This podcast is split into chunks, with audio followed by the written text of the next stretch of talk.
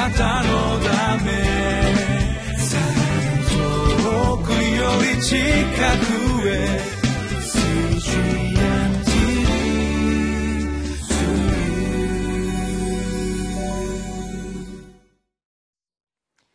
11月16日のリビングライフの時間です。私はウェスレンホールネス教団の玉川キリスト中央教会の牧師本間と申します。今日は歴代史第2 15章の1節から7節の御言葉を通して主の恵みをいただいてまいりましょ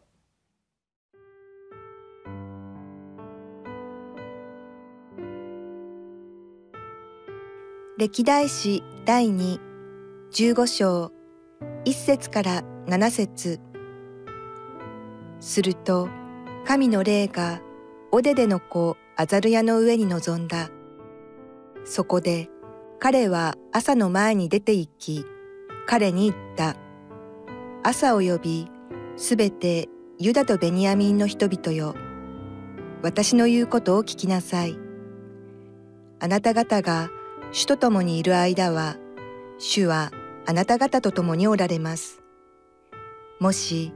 あなた方がこの方を求めるなら、あなた方にご自身を示してくださいます。もし、あなた方がこの方を捨て去るなら、この方はあなた方を捨ててしまわれます。長年の間、イスラエルには誠の神なく、教師となる祭司もなく、立法もありませんでした。しかし、その悩みの時に、彼らがイスラエルの神、主に立ち返り、この方を尋ね求めたところ、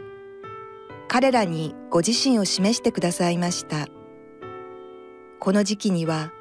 出ていく者にも入ってくる者にも平安がありませんでした。国々に住むすべての人々に大きな教皇があったからです。そして彼らは、民は民に、町は町に愛逆らい、共に打ち砕かれてしまいました。神があらゆる苦しみをもって彼らをかき乱されたからです。しかし、あなた方こそ強くあってほしいのです。力を落としてはなりません。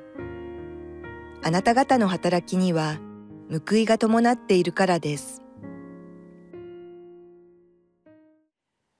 今日の15章はクシュの国に勝利した朝王のもとに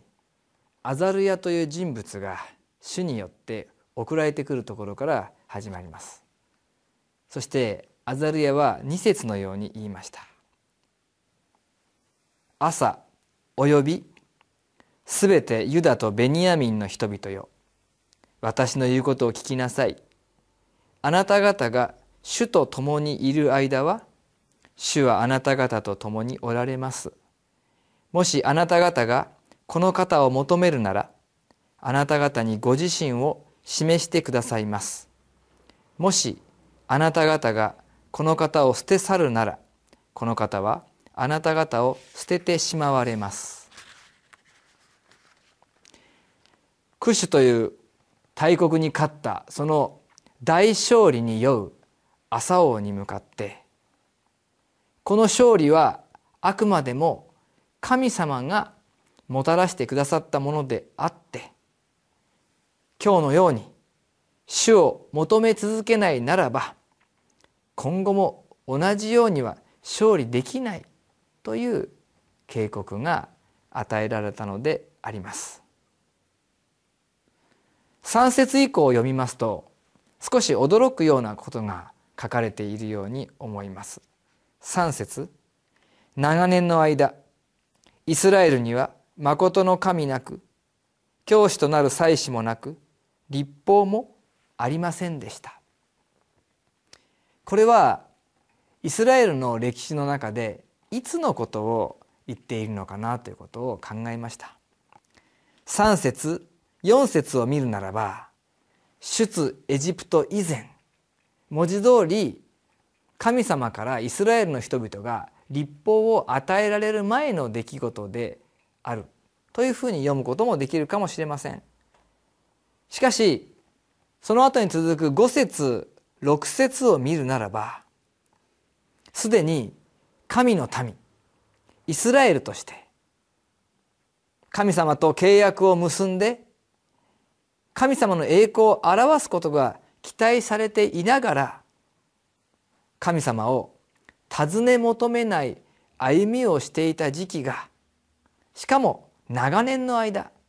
このイスラエルの歩みの中にあったというふうに理解することができます。誠の神なく教師となる祭司もなく立法もありませんでしたというのは神様を知りながらそして祭司という立場の人もその共同体にいながらそしてモーセを通して与えられた立法というものもありながらそれがないかのような歩みをしていたということでありましょう。神の民であっても神様を尋ね求めないで生きるということがあり得るというこれは私たちにもまた当てはまる現実ではないでしょうか。このような警告の御言葉が信仰によって大勝利を得たばかりの朝王に向かって語られるのですから私たちもまたそれを心して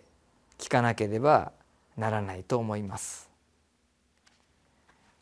7節には「しかしあなた方こそ強くあってほしいのです」「力を落としてはなりません」「あなた方の働きには報いが伴っているからです」と記されています。なお主を尋ね求めてそして力を得て生きるようにという励ましのメッセージであります。リビングライフの11月号105ページの木想エッセイのストーリーから少しご紹介したいと思うんですけれども。ここには小さなレストランを開いて誠実に商売をしている夫婦の話が載せられています。しかしあまり商売がうまくいっていないようでした。そこでこの木想エッセイの作者は恐れずに主により頼むようにとそのようなアドバイスをするわけですね。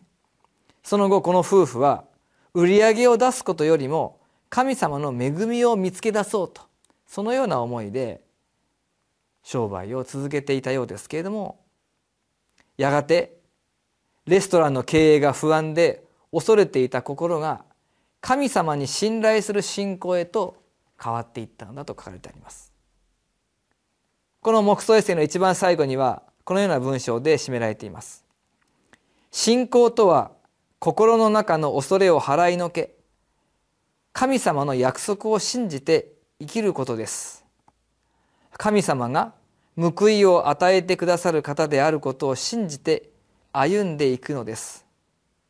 十分に与えてくださる方も神様であり道を閉ざされる方も神様であることを信じて従う時私たちは揺るがず平安でいられるのですと。私たちもこの方たちのように神様の約束を信じそしてこの神様に従い続ける信頼し続ける全ての困難に対する解決や勝利は神様からいただくものだ。そのような思いを持ち続けたいと思います。今もし人生がうまくいっていると思うならばさらに主により頼んでまいりましょう。もし今困難に直面しているならば今こそ主に叫んで主からの恵みをいただく時でありましょう。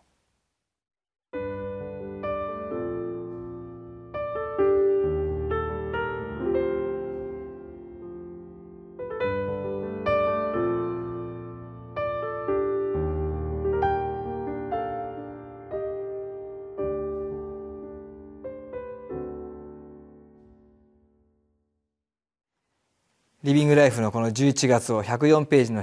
下の段にはこんなことが記されています。主が私たちの歩みに苦難を許されるのは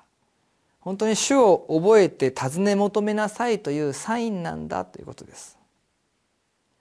平安と回復は神様からいただくものですね。いかがでしょうか？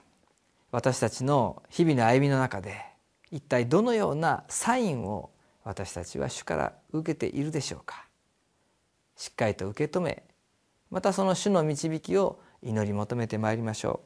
う。お祈りを捧げます。私の人生に神様がおられます。御言葉の力がないことが一番大きな苦しみです。苦しみを受けるたびに心を尽くして神様の御顔を求め答えてくださる主を体験させてください。神様と共に歩み答えてくださる人生の奇跡が私の人生において一番の報いとなりますように。イエス・キリストの皆によってお祈りします。アーメン。あなたのため遠くより近くへ